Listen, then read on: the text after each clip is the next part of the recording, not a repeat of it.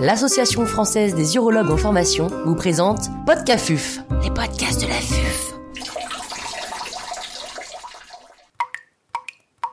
La gestion des effets indésirables du BCG. Professeur Jacques Irani, chirurgien urologue à l'hôpital du Kremlin-Bicêtre, nous fait part de son expertise. L'intervenant n'a pas reçu de financement.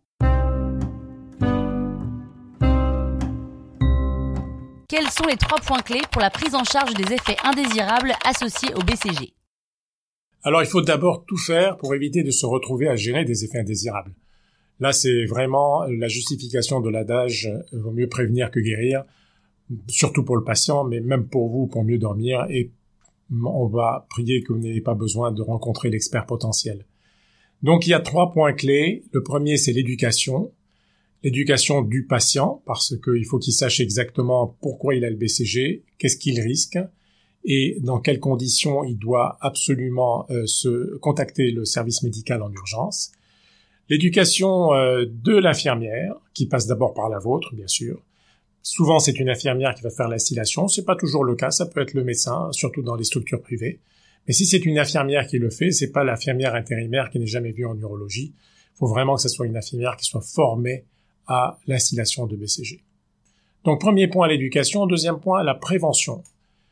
On a maintenant l'habitude des checklists au bloc opératoire. Là, c'est pareil, vous devez avoir une checklist avant et au moment de l'instillation.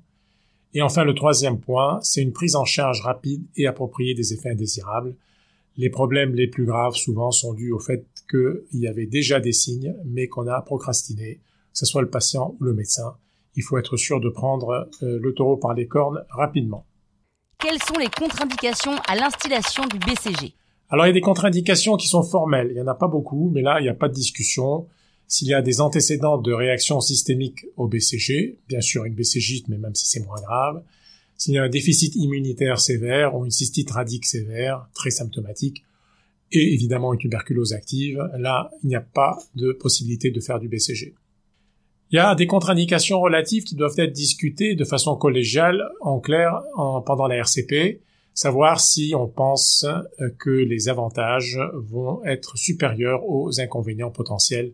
Par exemple, la persistance d'effets secondaires liés à la précédente installation, mais là le plus souvent c'est un simple report. Infection des voies urinaires symptomatiques, mais là aussi c'est un simple report. Et enfin, l'incertitude de l'intégrité de l'urothélium. Est-ce qu'il y a eu une hématurie macroscopique? Est-ce qu'il y a eu un sondage traumatique? Est-ce que le délai depuis la résection n'a pas été assez long?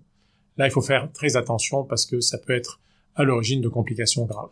Avant chaque instillation, on s'assure donc de la stérilité des urines, en sachant que ce point est actuellement débattu et que on pense que une bactériurie asymptomatique ne va pas poser de problème pour le BCG. Malheureusement, on n'a pas encore des études pour pouvoir tirer des conclusions euh, définitives sur le sujet.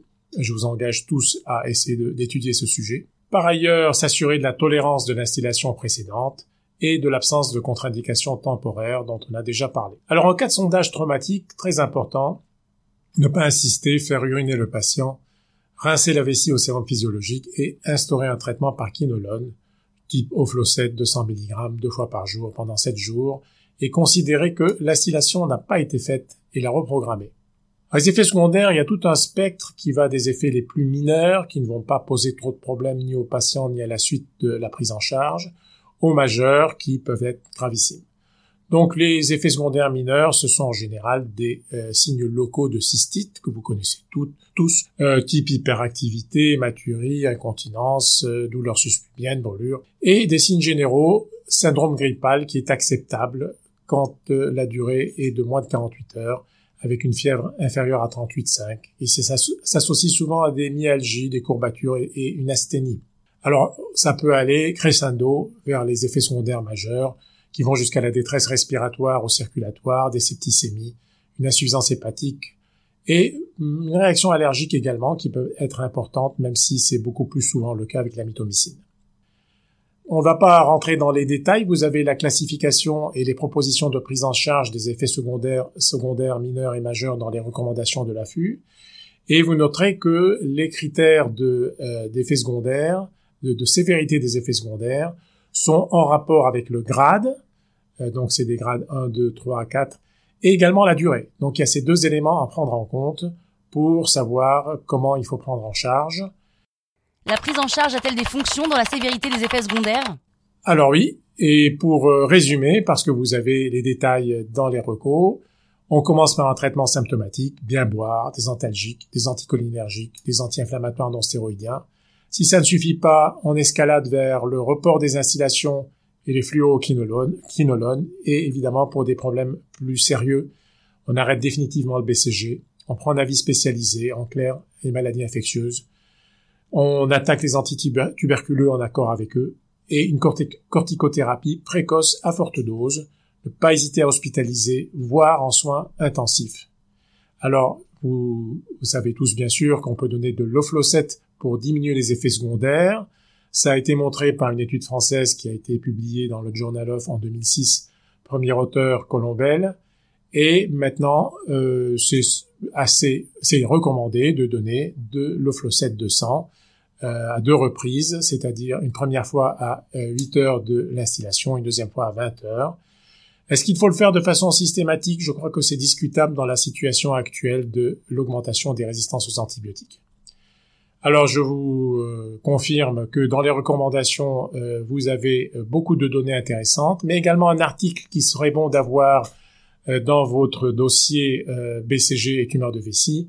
C'est un article qui a été publié en 2012 dans Progrès en neurologie du comité de cancéro sur le diagnostic et prise en charge des événements indésirables survenant au décours des installations de BCG.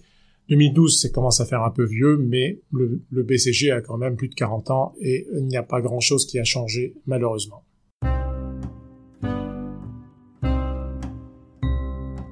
Un grand merci au professeur Jacques Irani pour ses conseils précieux. C'était Podcafuf, les podcasts de la